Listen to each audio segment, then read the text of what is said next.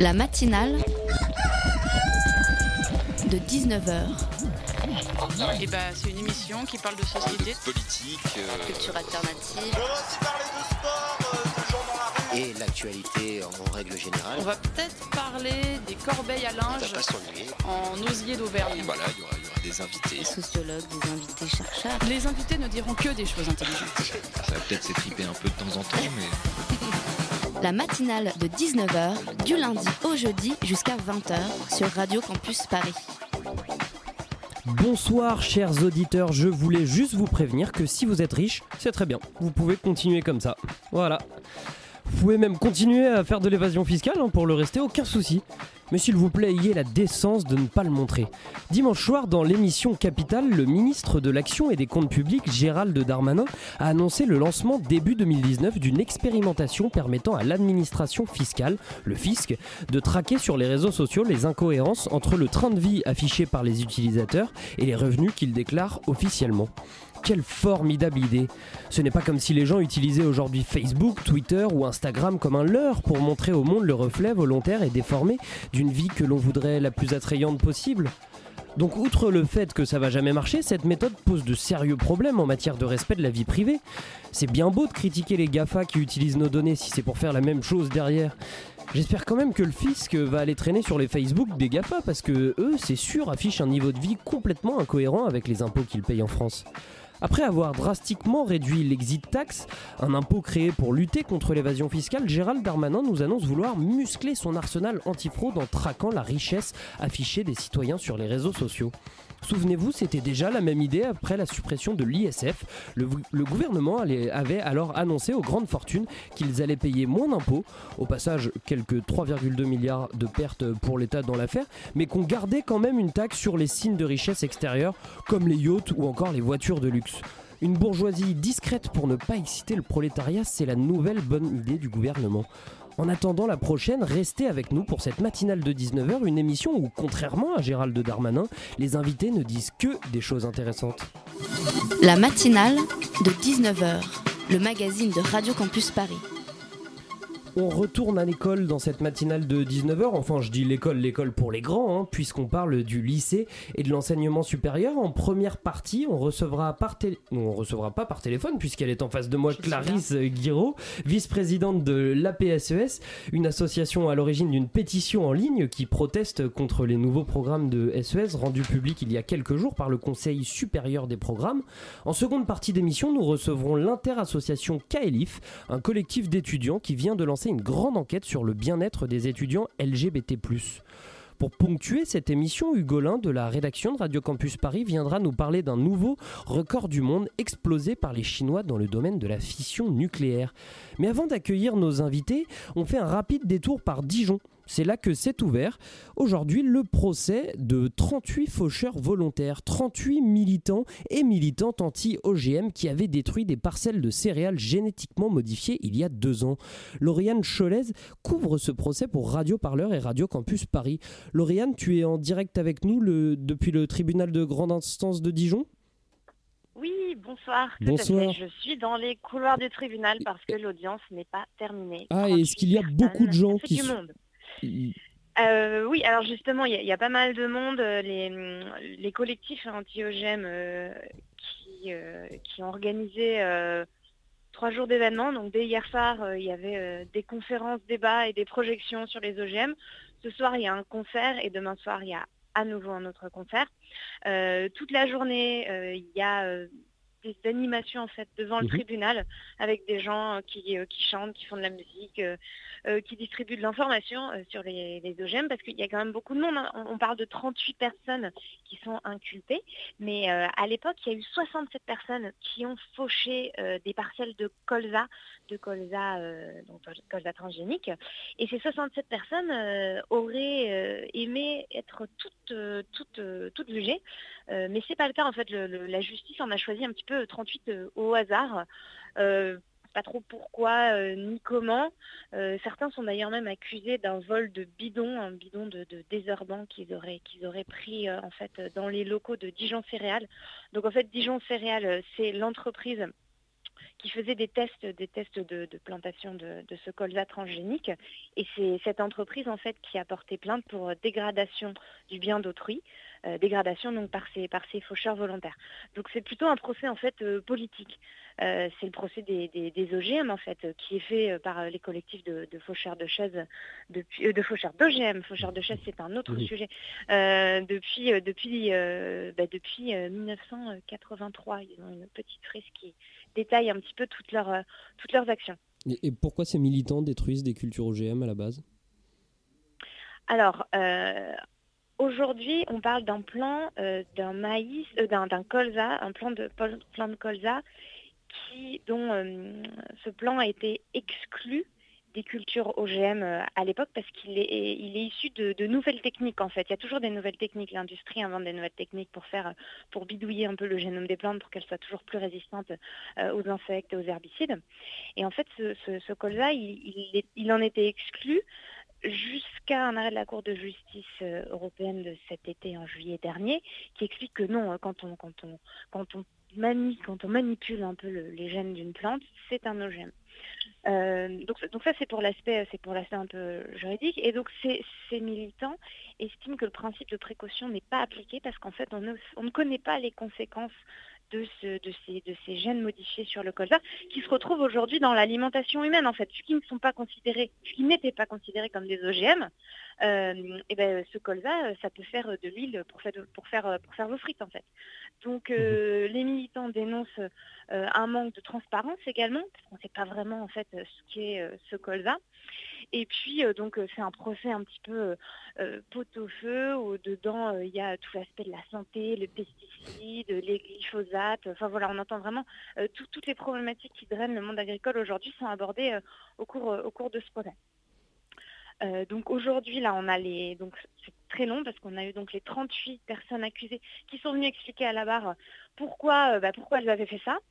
Euh, ensuite, là, on en est aux experts. Donc, euh, c'est pas terminé. Les experts expliquent en gros pourquoi les OGM, c'est mauvais pour la santé, pour l'environnement, euh, pourquoi les, pourquoi les lobbies imposent ça à l'agriculture. Et, donc demain, le procès va continuer et il y aura sûrement les plaidoiries des avocats de Dijon Céréales, donc, qui, je rappelle, l'entreprise qui a accusé ces faucheurs d'OGM de dégradation de biens d'autrui et de, vol d'un bidon aussi, vol d'un bidon de pesticides. Eh ben merci Lauriane euh, pour ce reportage. Restez avec nous, la matinale de 19h continue sur Radio Campus Paris. Les élèves qui sont cette année au lycée ne sont pas concernés par la réforme. Elle n'entrera en vigueur qu'en 2021. Du coup, les premiers élèves qui passeront le nouveau bac sont ceux de troisième, au grand regret de leurs aînés. Beaucoup mieux parce que ça force les élèves à travailler régulièrement et au moins il n'a pas le stress du mois de juin. C'est un peu chiant de se rater au bac alors qu'on a travaillé toute l'année et on a eu des bonnes notes. Et euh, sinon, on peut travailler que le bac, avoir de mauvaises notes toute l'année. Hein. Ça dépend, c'est une façon de voir les choses, Moi, je pense que c'est mieux contrôle continu. Au moins, c'est une question de mérite. Le nouveau baccalauréat s'étendra sur deux ans. La note finale sera partagée en trois. 60% viendra toujours de l'examen final, mais 30% reposera sur des épreuves ponctuelles et les 10% restants sur les notes de première et de terminale. La réforme du bac va amener des changements. Le plus symbolique, la fin des séries L, ES et S. Plus question de faire un choix définitif de filière dès la première, tout le monde aura le même enseignement avec la possibilité de choisir des options selon ses goûts.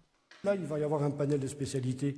On pourra voir des, élèves à connotation scientifique prendre des, spécialités euh, artistiques pour faire des études d'architecture. On, pourra voir des, élèves littéraires aller chercher des, quelques spécialités, enfin, de profil littéraire, aller chercher quelques spécialités plutôt dans le domaine mathématique ou scientifique pour, pour peaufiner telle ou telle formation. Moi, je pense que l'ouverture est intéressante. Dernier chamboulement, l'examen final. Il comportait une dizaine d'épreuves, il n'y en aura plus que quatre, français, philo et deux épreuves de spécialité.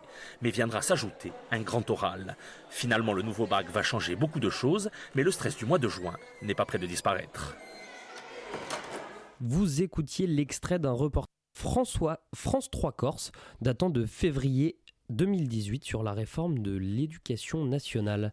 Avec nous ce soir pour en parler, Clarisse Guiraud. Bonsoir Clarisse Guiraud. Bonsoir. Vice-présidente de l'APSES, l'association des professeurs de sciences économiques et sociales. Vous venez de publier une tribune dans Alternative économique ce lundi sur le projet de réforme des programmes de SES. À mes côtés pour mener cette interview, Simon de la rédaction de Radio Campus Paris. Bonsoir Simon. Bonsoir Lucas, bonsoir à tous. Programme de SES réciter plutôt que réfléchir, c'est le titre de cette tribune qui interroge et même remet en question, on peut le dire, le projet de réforme des programmes en sciences économiques et sociales pour les classes de seconde et de première, rendu public il y a quelques jours par le Conseil supérieur des programmes. Pour vous, Clarisse Guiraud, ces nouveaux programmes font prendre un mauvais tournant à cette discipline qui connaît pourtant le succès dans nos écoles depuis près de 50 ans. Est-ce que vous pouvez commencer par nous en dire un petit peu plus sur ce virage mal négocié par le ministère de l'Éducation nationale? Alors en réalité, le virage euh, non mal négocié, comme vous dites, euh, il, a, commencé avec les programmes qui sont en vigueur actuellement, qui datent de 2010 où déjà euh, certains travers qu'on retrouve aujourd'hui dans ces programmes avaient commencé à apparaître. Euh, les reproches qu'on fait aujourd'hui, finalement, euh, on, les faisait les mêmes en 2010, enfin au moment de l'élaboration de ces programmes. là, le problème, c'est que ces, difficultés sont accrues.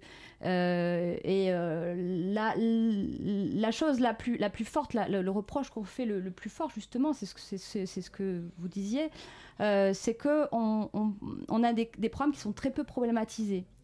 Euh, qui réfléchissent très peu sur euh, les grands débats de société. Alors même que ce qui a fait la, le succès de la discipline depuis une cinquantaine d'années, euh, c'est justement qu'elle permettait euh, aux élèves de comprendre les grands enjeux contemporains, euh, d'avoir des éléments pour bah, comprendre un discours politique, c'est important quand ce même. Ce qu'on peut appeler la, la macroéconomie Alors, c'est la macroéconomie toutes les, toutes les, les dimensions hein, de la science économique sont en mesure euh, de, d'apporter des éléments de réponse et de, d'apporter des choses dans les débats. Euh, là, le problème de ce programme, c'est que euh, les, les questions qui sont posées sont uniquement, quasiment uniquement descriptives. Donc, on, on présente pas les termes des débats sur les choses qui euh, euh, peuvent euh, intéresser les élèves d'ailleurs parce que c'est quand même ce qui intéresse les élèves c'est d'avoir de comprendre hein, les discours les, débats les, discours politiques et puis effectivement il y a une, surreprésentation d'une école de pensée qui est ce qu'on appelle la microéconomie donc qui est la pensée certes dominante hein, dans, dans le, le, champ économique et qui là est aussi très dominante dans ces programmes. Et dans, dans, cette même idée, il y a certaines pétitions qui existent contre cette réforme justement du programme des SES qui pointent donc euh, le, leur expression, c'est l'interdiction de l'enseignement de la démocratie en SES. Est-ce que vous trouvez cette euh, interdire la démocratie Est-ce que vous trouvez que c'est une formule justifiée Alors, euh, dans, dans, ce, dans ce sens-là? J'irai pas jusqu'à interdiction. on est on n'y est pas incité à, à, réfléchir et à, débattre. Euh, mais euh, on ne se l'interdit pas. Ce qu'il y a, c'est que quand on a euh, des, épreuves, y compris, euh, on l'a vu dans le reportage, en contrôle continu dès la classe de première, on est effectivement très contraint par le programme euh, et on n'a pas euh, la liberté pédagogique qu'on pouvait avoir quand on avait juste une épreuve terminale et qui pouvait per permettre ben, de, euh, justement de ne pas s'interdire certaines choses. Là, les programmes sont beaucoup plus une contrainte avec le contrôle continu. Et euh, donc l'idée, c'est de rendre euh, l'appréhension du programme plus simple pour les élèves aussi, ça va dans ce sens-là euh? L'idée, visiblement, la les, les, concepteurs de ce programme ont fait le choix de poser d'abord des bases. Mais le problème, c'est que en posant des bases, moi, je, je trouve qu'on on simplifie, on simplifie pas les choses et on a tendance même à, à les rendre moins intelligibles par les élèves. Par exemple, en seconde. Euh, et euh, en seconde, c'est des, des, élèves qui sortent du collège, qui ne euh, sont pas encore du tout habitués aux méthodes du lycée. Le premier et même chapitre... Dans le, dans le cadre de, des sciences économiques, on découvre cette matière voilà, aussi. on découvre la matière et on la découvre d'une façon qui, moi, me semble difficile à enseigner. C'est avec un chapitre d'épistémologie qui se demande comment les économistes, les sociologues et les politistes travaillent, comment ils raisonnent c'est une question fondamentale hein, que de se demander, euh, dans le cadre de la discipline, quelles sont les méthodes, justement pour être capable, pour que les élèves soient capables de sortir du discours commun et de comprendre qu'il y a une, élaboration scientifique. Mais commencer par ça, euh, c'est loin de simplifier le travail, en tout cas pour l'enseignant. Ça ne simplifie pas le travail. On va se faire une petite pause musicale et puis vous restez avec nous, on reprend juste après.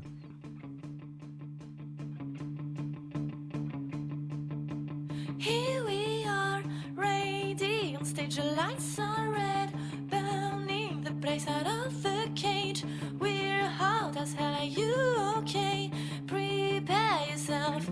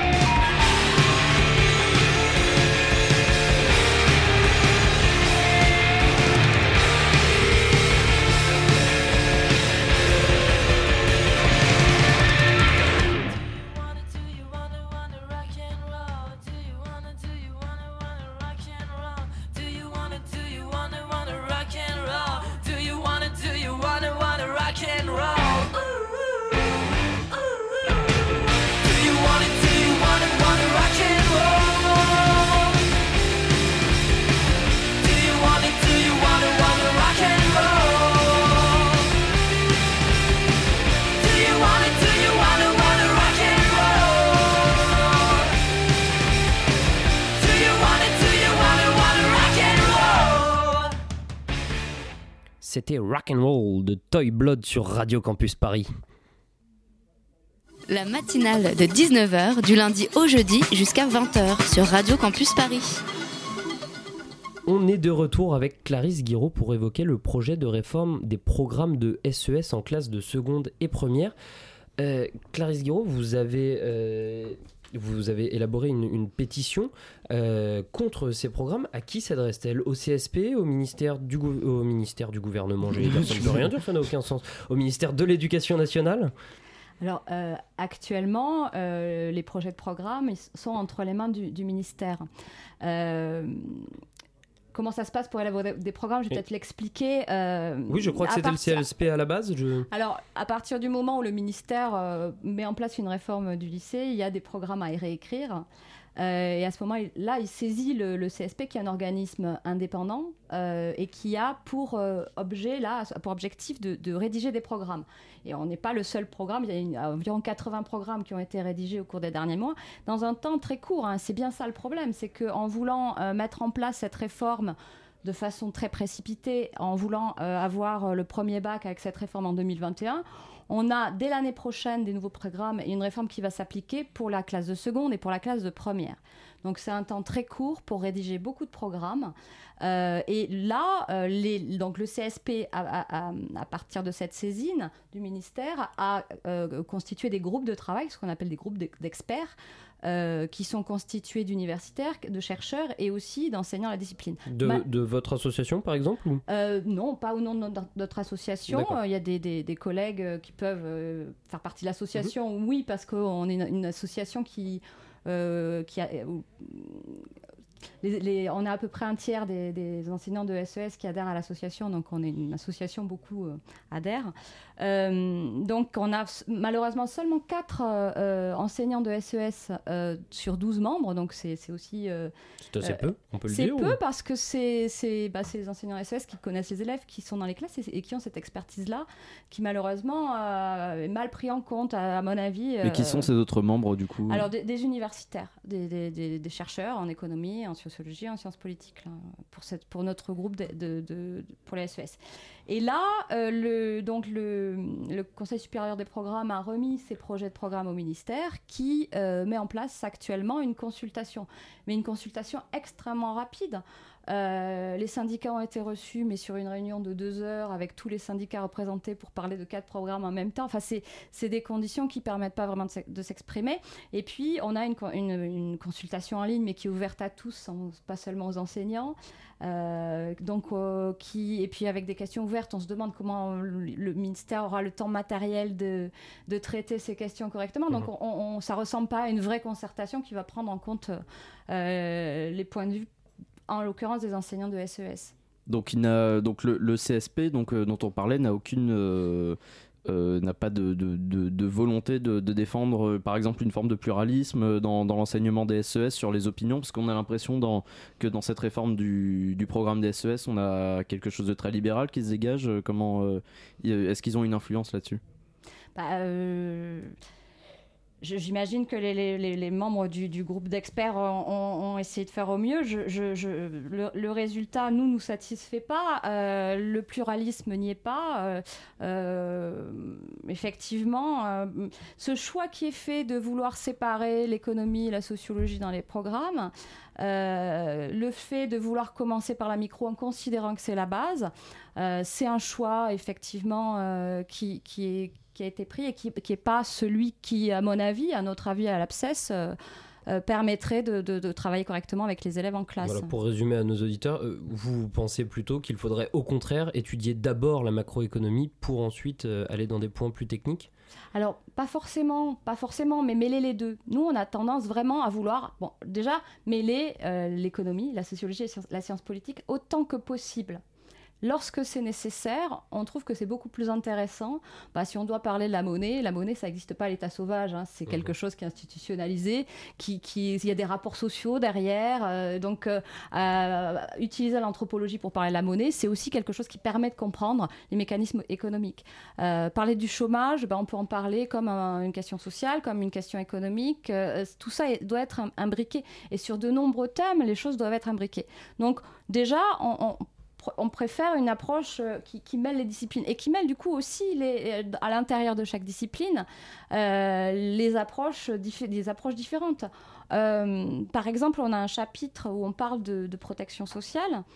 On parle de, de protection sociale que comme gestion d'un risque, alors que c'est intéressant d'en parler aussi comme facteur de cohésion sociale et de se demander si la protection sociale y réussit, euh, a réussi cette mission de, de- de- de cohésion sociale. Je crois qu'il y a d'autres chapitres euh, qui, qui ont disparu euh, aussi, notamment sur, euh, les, hum, sur les classes sociales.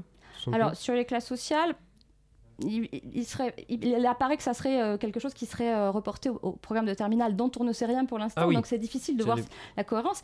Et puis, euh, la particularité de, de ces de- du nouveau lycée avec cette réforme, c'est que les élèves euh, vont tous faire des SES en, pre- en seconde.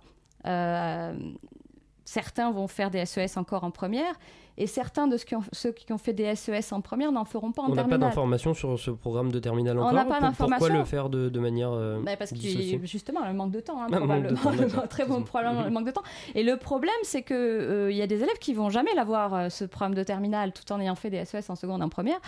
Euh, donc, il faudrait qu'il y ait des choses, des bases qui soient aussi des, des- des- des moyens de comprendre euh, les débats, les enjeux, qui soient présents dès les classes de seconde et de première, et ce n'est pas le cas. Donc, les classes, les élèves qui arrêteront l'enseignement des SES à la fin de la première n'en auront pas entendu parler des, des classes sociales, des groupes sociaux, de cette façon-là.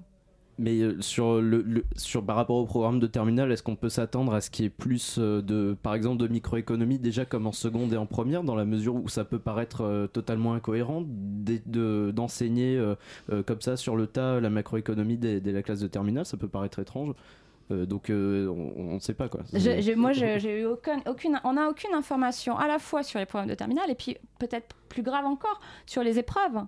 Euh, pour l'instant, on a des programmes et on ne sait pas comment on va les évaluer. Tout ce qu'on sait, c'est qu'actuellement, il va y avoir du contrôle continu en première et en terminale. Voilà, c'est déjà en- des, mais des on- choses qu'on on- peut dissocier. Alors, du contrôle continu euh, en première, une épreuve terminale, puisque ce sera une spécialité, les SES en terminale. Euh, mais ni sur l'un, ni sur les modalités du contrôle continu, le type d'épreuve, ni sur euh, euh, l'épreuve terminale de spécialité, en en- on a, on d'informations. Et euh, je voulais revenir, euh, Lucas l'a abordé tout à l'heure, sur euh, notamment la suppression de l'enseignement autour des, classes sociales, donc ces, enseignements sociologiques. Est-ce qu'on, est-ce qu'aussi on anéantit par ce biais la suppression de, de l'enseignement des classes sociales, aussi la théorie de l'ascenseur, la théorie de l'ascenseur social Est-ce qu'on empêche aussi euh, à des... Est-ce qu'on plus que jamais on empêche à ceux qui vivent dans des familles moins aisées euh, d'appréhender la, d'appréhender la vie en société euh, euh, parce qu'ils peuvent pas le, le faire en dehors de l'école, des, des choses comme ça Sur la compréhension du monde Est-ce qu'on essaye de cacher cette bonne C'est ça, vieille oui, lutte des classes cette quoi, bonne vieille tout lutte des simplement classes, Elle n'est pas très présente, la lutte des classes, effectivement, dans ces programmes. Euh, Peut-être qu'elle sera là dans le programme de terminale, qui sait. Je, je- euh, la question de la mobilité sociale, euh, visiblement, serait dans le programme de terminale, et, et- et heureusement. Euh, parce que c'est vraiment une question, la question de l'ascenseur social, euh, la question de la justice sociale, c'est vraiment des questions fondamentales euh, dans nos disciplines. Mais là, pour l'instant, pour l'instant, dans les programmes de seconde et de première, il y a très peu d'États. C'est ça qui est quand même très significatif. Mais elle est très politique cette, euh, cette réforme finalement, non? Je, je vous laisse juge. Peut-être que oui. Euh, mais justement, ce serait trop tard. Donc, euh, si, enfin, ce serait beaucoup trop tard, peut-être d'aborder euh, les questions des classes sociales euh, en terminale seulement. Est-ce que ça l'est Est-ce que c'est aussi abordé, par exemple, dans des matières comme la philosophie pour compenser? Est-ce que vous avez aussi des, une idée en comparaison avec d'autres matières qui existent aussi en seconde, première, terminale? Qu'est-ce que vous- avez une, une mise en relation, Non, une peu, mise en peu. commun? Vraiment, je, je, je crois qu'il y a, je, je sais que les, les collègues historiens géographes ont émis des critiques aussi sur leur programme. sur leur réforme Après, moi, je ne sens pas apte à, à juger vraiment euh, ce qui- ce qu'il en est, mais euh, on n'est pas les seuls à critiquer, euh, effectivement. Et est-ce que on peut dire que cette déconstruction finalement des SES telles qu'elles étaient envisagées lors, de, lors de la création de cette matière, donc aider les élèves à appréhender les enjeux qui traversent le monde, c'est quelle est la, vision du citoyen telle que envisagée par le gouvernement et par, par cette réforme? Si on empêche, euh, si on les empêche de, enfin les empêche, si on les prive de, pluralité dans, l'enseignement, euh, toutes ces questions qu'on a abordées euh, pendant cette interview? Je pense qu'il y, a- une idée dans, cette réforme, c'est de, préparer aux études universitaires qui, qui- et ça fait partie des objectifs évidemment que de préparer aux études post-bac, mais euh, eff- effectivement l'aspect euh, euh, enseignement pour lui-même, pour comprendre le monde sans forcément avoir de débouché à la fac, et- même s'il est dans le préambule du programme, il apparaît comme secondaire. Sachant que tout le monde n'ira pas à la fac aussi. euh, Sachant que tout le monde n'ira pas à la fac et que tout le monde, euh, tous ceux qui vont pas faire, qui vont faire des SES en seconde, en première, voire en terminale, vont pas aller en fac de, de- de sciences économiques. Donc les préparer à un cours dès euh, la seconde, à un cours de licence de sciences économiques, il y a, ça, ça- ça peut paraître secondaire, euh, même si c'est, il faut aussi euh, poser des bases, hein, mais euh, peut-être pas celle-là en priorité. On va encore évoquer, évoquer votre, votre pétition. Qui la signe? Des chercheurs, des enseignants, des élèves euh, Alors vos auditeurs, j'espère. Oui, mais nos Euh, audi- et- et alors, euh, oui, c'était ma deuxième question. c'est Est-ce que- à tout le monde, euh. Voilà, est-ce Voilà. que nos auditeurs peuvent la signer? Et si oui, jusqu'à quand? Alors, euh, jusqu'à quand? On n'a pas encore décidé. De, tout- D'accord. de- sans doute euh, jusqu'à la fin du mois, euh, euh, mais il faut le faire tout de suite. Euh, les- donc, elle est, c'est sur abscess.org, le site Mhm. internet. On a une- sur la page d'accueil, vous pouvez trouver la pétition. Euh, elle est ouverte à tout le monde et euh, beaucoup de, on demande la, la- qui signe et beaucoup, beaucoup de chercheurs. On a pas mal de chercheurs, euh, y compris des, des chercheurs éminents qui ont signé euh, cette pétition. Euh, on a des organisations. euh, L'UNEF a signé, nous, nous a dit qu'elle signait notre pétition tout à l'heure. On a aussi euh, des organisations euh, lycéennes, PEPS Économie, qui euh, travaillent pour la pluralité, euh, pour un enseignement pluraliste dans le, le supérieur en économie. Euh, les la, la RES qui représente des étudiants en sciences sociales. Donc euh, voilà, et euh, donc on, là on arrive, et tout à l'heure on était à 4500 signatures. Eh ben merci Clarisse Guiraud d'avoir été avec nous ce soir. On rappelle donc, euh, on vient de le faire, euh, que votre pétition est toujours en ligne sur votre site apses.org. Tout à fait. Euh, et on suivra avec attention hein, l'avancée de ce projet de, de réécriture des, des programmes de, de SES peut-être. Euh, merci également à Simon d'avoir Merci. été avec nous. Mais ce merci soir. à vous, euh, merci à vous deux. Et vous, les auditeurs, restez avec nous. hein, on se retrouve juste après ça. Merci.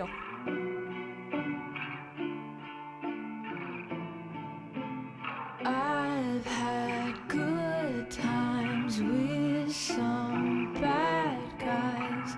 I've told whole lies with a half smile. Held your bare bones with my clothes on. I've thrown rocks,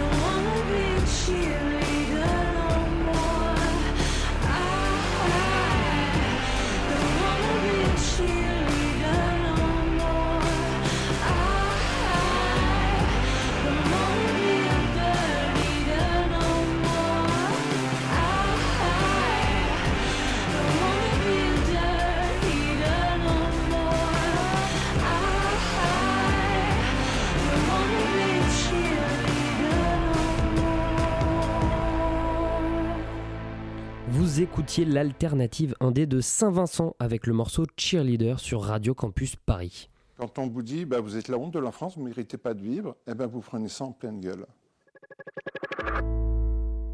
En fait, on allait faire nos, nos courses euh, tout, tout simplement en fait en fin d'après-midi, samedi 3 mars.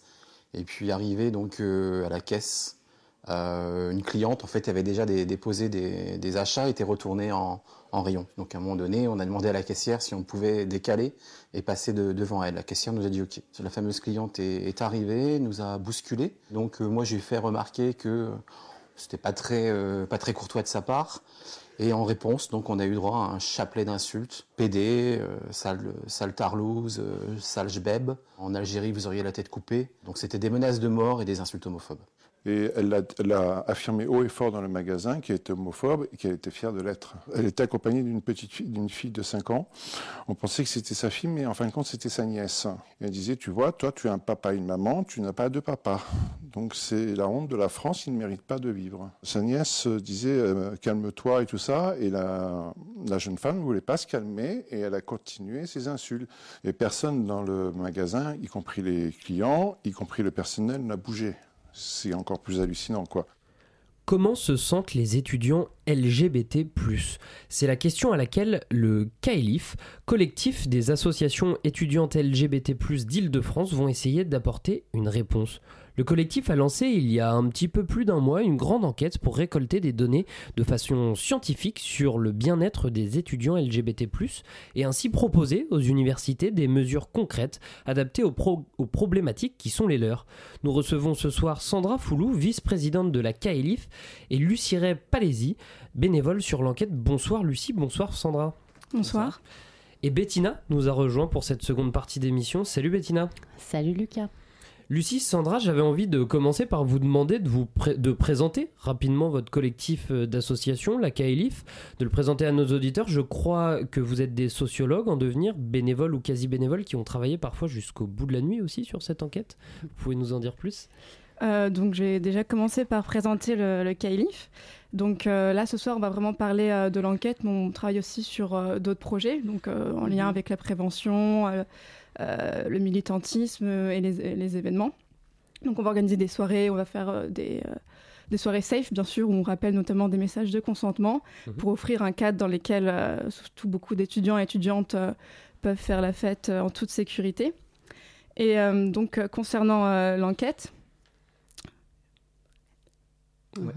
Euh, donc, ah, vous ouais, voulez pour- un retour casque on, on peut le faire. Est-ce que Ah oui, non, la question. Oui, oui. Oui, bah alors la question. Ah, la question, Parce que je me suis perdue avec la la, la question. La parler. question c'était juste à présenter un petit peu euh, le CAELIF, mais vous l'avez euh, vous On a présenté le GAIF, maintenant on va peut-être parler, Ouais, voilà, euh, rentrer comme, comme vous hein, voilà, exactement, on va parler de, de cette enquête euh, sur laquelle vous avez bien travaillé, je crois. Voilà, Alors, euh, ouais. Bah, donc, euh, présenter, on a déjà travaillé avec SOS Homophobie en 2011 euh, sur Mhm. une enquête.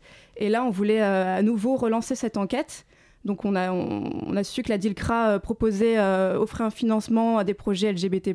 Alors la DILCRA, juste pour les auditeurs, qu'est-ce que Euh, c'est? la délégation interministérielle de lutte, de lutte contre l'homophobie, l'antisémitisme et le racisme. Et, et la donc- haine anti-LGBT, j'ai ma fiche sous les yeux. Voilà. et donc, euh, on a proposé ce projet qui a été accepté et donc euh, financé par la DINCRA. D'accord. Et, euh, Donc ça a déjà été fait? Oui, oui, oui. Et donc là, là c'est en cours.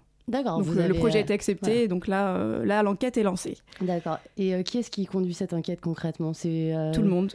Tout le monde. Il y a combien de personnes sur le coup à peu près? Euh, je crois qu'on est cinq, euh, disons le groupe scientifique un peu qui a géré le questionnaire. Mhm. Après, bah, du coup, il y a Sandra et Laure du, qui ont assuré le, le lien avec le, le bureau de l'association. Et on a eu deux, trois autres personnes qui nous ont aidés aussi ponctuellement sur la communication, sur euh, voilà, réaliser une affiche, ce genre de choses on n'avait pas forcément les compétences. nous. Et vous êtes tous étudiants euh, Euh, oui, à part une personne qui, mais, qui, vient de, qui avait fini ses études euh, tout juste. Quoi, donc, Et vous êtes bénévole du coup? Ouais. Ok, donc les, les- les- fonds que vous avez récoltés euh, du DILCRA ne vous permettent pas de vous payer en fait?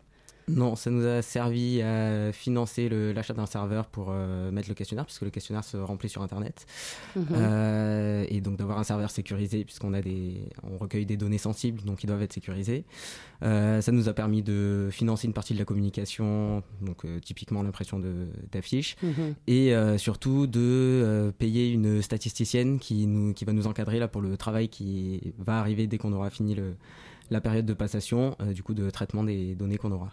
Est-ce qu'il y a eu un élément déclencheur de, de cette enquête, par exemple la, la recrudescence euh, des violences homophobes en ce moment? Est-ce que est-ce qu'il y a eu un, évén- un événement qui a qui vous a donné envie de faire cette enquête? Euh, je dirais pas que c'est ce point que tu soulèves, étant donné que euh, l'envie de mener cette enquête euh, est- remonte à plus longtemps, Mhm. mais c'est plutôt de pouvoir faire un état des lieux pour apporter euh, des solutions et euh, aider les universités et les écoles pour améliorer le quotidien des personnes LGBT+, euh, dans l'environnement scolaire. J'ai une question. euh, LGBT, c'est quoi plus? Enfin, est-ce que vous pouvez juste expliquer un peu le sigle pour que tout le monde s'y retrouve bien? Parce que moi, je suis pas sûre. Donc, euh, on a les, donc, euh, les lesbiennes, Ouais. les bi, les gays, les trans, les intersexes, euh, le- les asexuels, les aromantiques. C'est quoi les aromantiques? Ça va être par exemple des personnes qui, euh, qui ne vont pas tomber amoureuses. D'accord. Ok. D'accord. Ça marche aussi. euh, Enfin, ça rentre aussi dans le dans le prisme des gens que, que vous visez donc avec cette enquête. Oui, voilà, donc on- dans cette enquête, on parle, on parle vraiment de tout. Et les Mhm. questions s'adaptent en fonction de, de ce qu'on va répondre. Euh, par exemple, je suis une personne trans et euh, j'ai des relations sexuelles avec tel type de personne. Ou on va parler, euh, on parle aussi par exemple de, de la prise de drogue. On, on essaie d'aborder le plus de Mhm. questions euh, possible. Et alors pourquoi cette étude elle est nécessaire? Euh, elle est nécessaire pour faire un état des lieux, euh, pour comprendre Mhm. Euh, ce que les personnes concernées vivent, sur la santé Mhm. physique et mentale, Ouais. et pour comprendre ce que toutes ces personnes vivent, Mhm. les solutions qu'on peut apporter, les Mhm. discriminations, et d'autant plus lorsque lorsqu'il est question d'intersectionnalité. Mhm. Donc il n'y a pas assez d'études comme ça, selon vous, qui sont réalisées? Il n'existe aucune donnée aujourd'hui. du tout, hein, c'est ça, il n'existe aucune donnée aujourd'hui en France sur Mhm. euh, les jeunes LGBT. Euh, il y a- en fait, il y a plein de choses qu'on ne sait pas. On, serait, on est incapable en France de donner une estimation du nombre de personnes trans, ce genre de choses. Alors, il y a des études qui sont en cours. On attend les résultats de l'enquête euh, Virage qui a été menée par l'INED où il y avait un volet spécifique LGBT, pas spécifiquement pour les jeunes LGBT, mais sur les LGBT de manière générale. Mais en fait, on a un manque de données euh, Et frappant. Pourquoi D'où il vient ce manque de données? C'est un manque de volonté euh, politique? C'est un désintérêt pour la cause de- du ministère de la Santé ou de... Il y a de ça, je pense. C'est pas des sujets qui ont été prioritaires dans les. Mhm. Euh, enfin, en tout cas, faire de la recherche là-dessus, ça n'a pas été des sujets prioritaires. D'accord. On manque aussi, je pense, juste de spécialistes sur certains sujets en France. Euh, Il y a per- quasiment personne qui est spécialiste de l'intersexuation dans la recherche. Euh, du coup, bah, c'est compliqué de réussir à mener des études euh, scientifiques et Bah, en même temps respectueuses des personnes c'est- sur ces sujets. C'est ce que c'est ce que j'allais vous demander. Euh, avant ce- cette étude, euh, vous avez dû euh, effectuer un gros travail de documentation. Du coup, sur quel, euh, sur quels articles, euh, vers quels chercheurs vous vous êtes tourné avant de faire ce questionnaire? Alors nous on est plusieurs dans le groupe qui a monté le, le questionnaire à faire des études de genre et à être en fait au master de genre de l'EHESS. Donc du coup on a une formation pas spécifiquement sur de, de la sociologie quantitative qu'on fait là, mais Mhm. sur de, le- ces sujets-là de, de manière plus générale. Euh, donc on avait quand même un bagage euh, de ce côté-là un peu académique, un bagage aussi euh, militant parce qu'on est dans ces milieux-là associatifs et militants euh, de Mhm. lutte LGBT. Donc juste voilà de, finalement de l'expertise militante. Et, et en fait il y a quand même d'autres données sur lesquelles on peut s'appuyer, euh, soit peut-être des données à l'étranger, mais ça on n'est pas encore allé beaucoup regarder, Mhm. soit en fait des données plus générales sur euh, la population étudiante et qui nous permettront de se dire de pouvoir comparer en fait nos résultats avec euh, les résultats plus généraux sur la population étudiante et savoir est-ce que notre population est effectivement plus fragilisée, dans quelle mesure, sur quel point précisément. Mhm. C'est ce que j'allais vous demander, c'est quoi les difficultés spécifiques que peuvent rencontrer les étudiants euh, LGBT euh, aujourd'hui? Alors, bah, il y a les difficultés classiques euh, des étudiants qui sont de toute façon une classe sociale euh, paupérisée euh, et Mhm. précarisée. Mhm. Euh, mais du coup, à ça, bah, s'ajoutent toutes les difficultés que peuvent avoir. Enfin, s'ajoute ou reconfigure parfois des problèmes déjà existants. C'est-à-dire Euh, reconfigure reconfigure, c'est-à-dire que, euh, par exemple, je sais pas, la, la difficulté à avoir un logement pour, euh, pour un étudiant, Ouais. elle va pour une personne par exemple trans qui cherche un logement bah, ça s'ajoute le fait qu'on Mhm. qu'on est trans. Mais du coup c'est pas juste cumulatif c'est euh, il va y avoir une double discrimination euh, qui en crée une nouvelle en fait. Ouais. Euh, donc bah voilà typiquement ça c'était un exemple d'éléments qu'il peut y avoir. Le- l'homophobie sur les sur les campus universitaires. C'est quelque chose que, que, vous avez, que vous avez recensé à travers les 16 associations qui font partie de l'inter-association? Bah, régulièrement on a des Régulière, ça, ouais. nous, ça remonte ouais. Oui, oui, après on a beaucoup de témoignages, notamment bah, de personnes trans qui ont du mal à s'inscrire euh, à l'université ou euh, des dossiers de bourse euh, qui bizarrement se perdent. Donc c'est vraiment Ah. de- plein, plein de difficultés qui font que bah, euh, bah, elles se retrouvent liées euh, enfin, face à des obstacles. ouais. Il n'y a pas de structures euh, qui peuvent euh, vraiment euh, les aider euh, à se défendre, à faire valoir leurs Des droits. structures, bah, il existe des, euh, des associations, mais c'est déjà Mm. difficile. Enfin, déjà pour n'importe quel étudiant, s'inscrire à la fac, c'est c'est quand même un long parcours, autant plus, d'autant plus quand on est une personne trans, devoir démarcher des associations, demander de l'aide, c'est bah, c'est rien, rien n'est facilité pour euh, pour leur parcours dans l'enseignement supérieur. Est-ce qu'il y a des témoignages qui vous surprennent dans, dans ce questionnaire euh, vous, vous avez évoqué des difficultés que, classiques, mais est-ce qu'il y a des témoignages auxquels vous, ne vous attendiez même pas euh? Est-ce que déjà vous avez accès aux réponses de ce questionnaire avant qu'il soit terminé? Alors c'est ce que j'allais vous dire, on n'a pas encore du tout extrait euh, les données. D'accord. Euh, alors si aujourd'hui on a fait juste une première extraction euh, pour avoir le...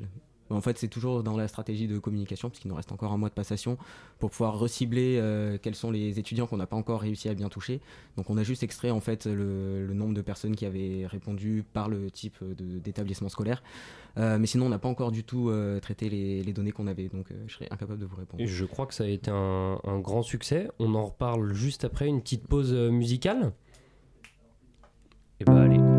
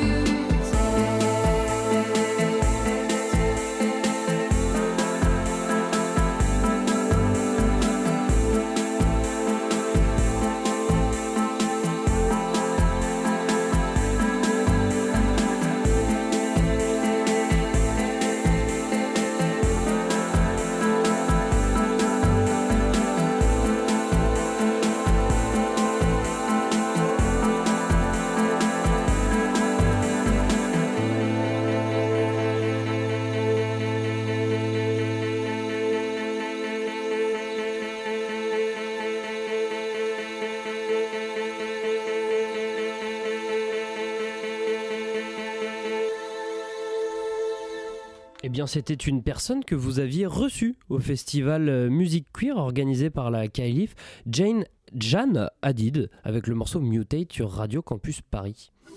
La matinale de 19h sur Radio Campus Paris. On l'évoquait euh, juste avant la pause. Euh, J'ai lu qu'au début, vous espériez atteindre les, les 3000 personnes qui répondent à ce questionnaire. En seulement un mois, vous êtes à 2000. Et je crois 4000 personnes euh, qui Ouais, sont 4600 sur un entre deux. aujourd'hui. Expliquez-nous tout ça. Non, alors aujourd'hui on était à 4600 réponses complètes. Complète Ah oui, d'accord. Donc Ouais. vous avez Et- complètement. euh, Oui, on a explosé l'objectif initial, donc, euh, donc ça c'est cool. ouais. Ah pardon, c'est à moi. J'avais je- pas, pas vu ton signe. Euh, Est-ce qu'on peut revenir vraiment sur euh, l'objectif de cette étude? Euh, C'est quoi en fait? Alors, recueillir des, des données euh, qui soient scientifiquement Mhm. valides et qui euh, offrent du coup des, bah, des informations qu'on n'avait pas jusque-là. Ouais. Euh, soit sur des populations qu'on connaît assez bien mais dont on n'est pas très bien capable de mesurer certains éléments. Euh, je pense par exemple à la population homosexuelle masculine où Ouais. je pense qu'on sous-estime les violences dans les couples homosexuels. Et ça, nous, c'est une donnée qu'on va peut-être réussir à avoir un petit peu. euh, Mhm. dans quelle mesure est-ce qu'il y a de, de la violence et à la fois du coup avoir des informations nouvelles sur des populations qui sont jusque-là complètement ignorées, les personnes asexuelles, les personnes intersexes, enfin voilà des nouvelles identités finalement qui ont émergé il n'y a pas si longtemps que ça, en tout Mhm. cas qui ont été nommées comme ça il n'y a pas si longtemps et euh, où du coup ben, pour l'instant on ne sait pas grand-chose de, de ces gens-là donc on espère pouvoir euh, tirer quelques conclusions avec notre enquête. Innover dans la cible, innover aussi dans les questions posées. Euh, J'ai lu que des questions allaient très loin dans, dans la recherche, des questions qui pouvaient même peut-être parfois paraître un petit peu personnelles. Euh, Est-ce que c'est nécessaire pour avoir euh, un diagnostic complet? Et surtout, euh, moi j'ai envie de, de savoir quelles sont ces, ces questions. Euh, bah, quand on pose des questions de santé, Mhm. euh, déjà forcément il y a des, des éléments parfois un peu. euh, Le questionnaire peu est anonyme, hein, je le précise à nos auditeurs. Ouais, oui, évidemment. Donc, euh, mais ensuite, en fait, on pose beaucoup de questions sur la vie privée des gens, puisque Mhm. bah, le, une des, parce que nous, le, du coup, l'angle qu'on avait, c'était euh, de faire un peu un bilan du bien-être euh, de la population étudiante euh, LGBT. Mhm. Et euh, dans le bien-être, il y a beaucoup de choses. Il y a, bon, voilà, le- la première chose à laquelle on pense, c'est la santé.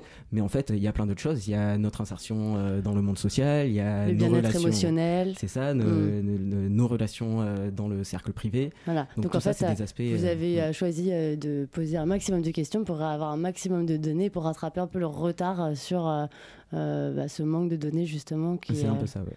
Mhm. Et il me semble que euh, le but post-enquête, c'est d'avancer un peu euh, main dans la main avec euh, l'enseignement supérieur. Euh, on l'a dit, vous êtes subventionné par deux organismes, la- le DILCRA, qui est une délégation interministérielle, et le CRIPS, un organisme de prévention santé. Est-ce que vous avez déjà des contacts avec le ministère de l'Éducation nationale? Et tu as une petite précision à faire Oui. peut-être sur ce que je viens de dire. Je- Alors, on n'est te- pas du tout financé par le CRIPS, mais soutenu par le Ah, CRIPS. Soutenu, d'accord. Voilà. D'accord, oui, ce qui est très différent en effet. Le CRIPS, qui est pour les auditeurs Qui- tcha, tcha, tcha, tcha, le Centre régional d'information et de prévention du sida et pour la santé des jeunes.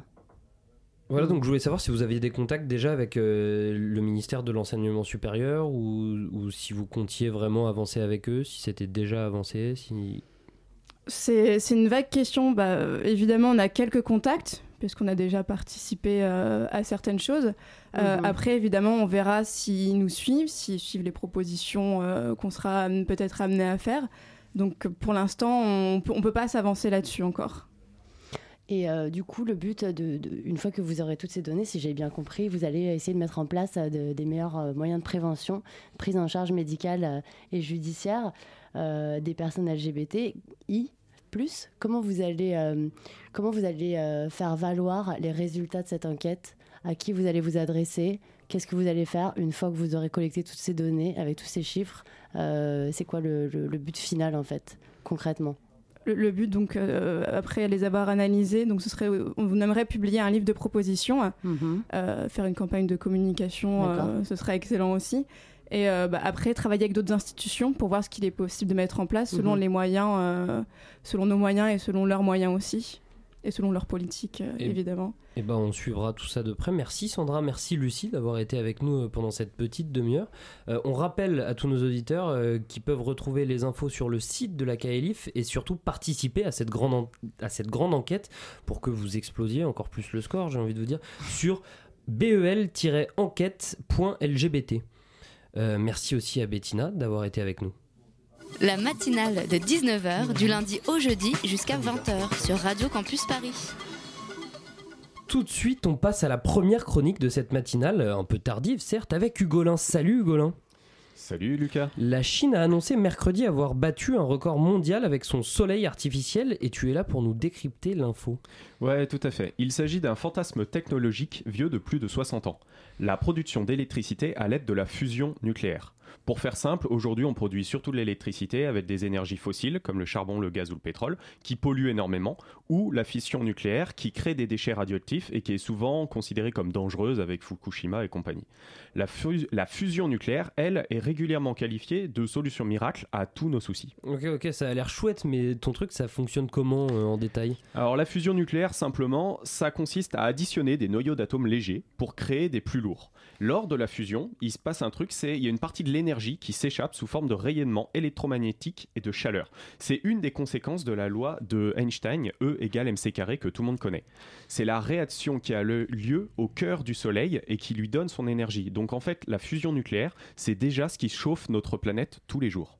En gros, les scientifiques veulent mettre le soleil dans une boîte pour qu'il produise de l'électricité C'est un peu l'idée, ouais, c'est exactement ça. L'avantage, c'est qu'avec une euh, très grande, une petite quantité de matière, on peut produire énormément d'énergie. Avec 30 grammes, donc à peu près une cuillère à café de matière, tu peux produire autant d'énergie que 700 tonnes de pétrole. Donc ça sera vraiment la fin de euh, l'ère du pétrole euh, sur, notre consommation. De plus, cette euh, réaction nucléaire, elle est souvent présentée comme propre, car elle produit beaucoup moins de déchets que les centrales à fission qu'on utilise actuellement. Et point positif en plus, les quelques déchets qu'elle produit ont une durée de vie beaucoup plus faible, ce qui est possible de les éliminer en quelques dizaines d'années seulement. Donc la fusion nucléaire produirait énormément d'énergie sans rejeter de gaz à effet de serre et presque pas de déchets radioactifs. Ça a l'air d'être une super bonne idée, euh, dit comme ça, mais on fait comment? Alors pour ça, il faut utiliser des atomes d'hydrogène qui sont très légers. On les chauffe très fort pour fabriquer un plasma. Et à partir d'une certaine température, les atomes vont commencer à fusionner et à dégager de l'énergie. Sur Terre, pour que ça se produise, il faut quand même se chauffer à la température de 150 millions de degrés. 150 millions de degrés, mais c'est énorme Oui, effectivement, c'est faramineux. En comparaison, le cœur du Soleil, lui, il est seulement à 15 millions, donc 10 fois moins. Pour arriver à atteindre ces températures, on a besoin d'une machine qu'on appelle un tokamak. C'est une espèce d'énorme four à micro-ondes, sauf que pour éviter que ta soupe bouillante, elle touche les parois, eh bien, on la fait flotter au milieu de l'appareil avec euh, un aimant gigantesque. Les projets, le projet ITER, c'est un programme international auquel participe notamment la Chine, mais pas que, qui vise à fabriquer un tokamak géant capable d'atteindre les fameux 150 millions de degrés. Le prototype est en cours de construction actuellement dans le sud de la France, mais il devrait fonctionner que d'ici 2035. Il est chinois dans tout ça? Et bien en plus de ce fameux projet international dont on parle, la Chine réalise aussi depuis une dizaine d'années des tests sur des machines de plus modeste envergure. Et mardi dernier, la CAS, la Chinese Academy of Science, a annoncé avoir réussi à produire un plasma à 100 millions de degrés pendant 102 secondes. C'est un record absolu à nos jours. Le dernier record, pour vous dire, il date de 2006, c'était 50 millions seulement et pendant une dizaine de secondes. C'est largement insuffisant pour produire de l'énergie à grande échelle, mais ça reste impressionnant. Et qu'est-ce qu'on peut conclure de toute cette histoire? Alors tout d'abord, ça montre que la Chine aujourd'hui, elle est à la pointe de la recherche scientifique et qu'elle a les compétences et surtout les crédits pour réaliser des avancées dans des domaines de pointe. L'agence scientifique chinoise affiche aujourd'hui ses ambitions écologiques car la maîtrise de la fusion atomique, dit-elle, promet de les sortir de l'industrie du carbone de manière absolument durable. Ça a l'air un peu trop beau, on dit comme ça. C'est complètement trop beau en fait, il faut clairement nuancer ce propos. À ce jour, la seule machine qui est assez puissante pour produire de la, température nécessaire en question, elle est en construction. Sa mise en fonction est prévue pour 2035 et ses budgets ont été quadruplés en 10 ans. Et ça, c'est seulement un prototype. Il faut que euh, on en produise d'autres, donc avant que la fusion éclaire nos maisons, on est bon pour attendre 2070.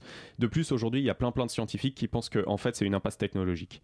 Et enfin, la prouesse technologique aujourd'hui, c'est euh, la prouesse chinoise, c'est aujourd'hui une énième démonstration de la force de la Chine qui s'érige définitivement comme un acteur de premier plan sur la scène mondiale, au nez et à la barbe des États-Unis. Et c'est les recrudescences des tensions entre États qui sont probablement à l'origine de ce fait. Et peut-être qu'on va voir, comme au temps de la guerre froide dans les années qui viennent, les progrès scientifiques qui vont s'accélérer et s'accélérer. L'histoire nous le dira.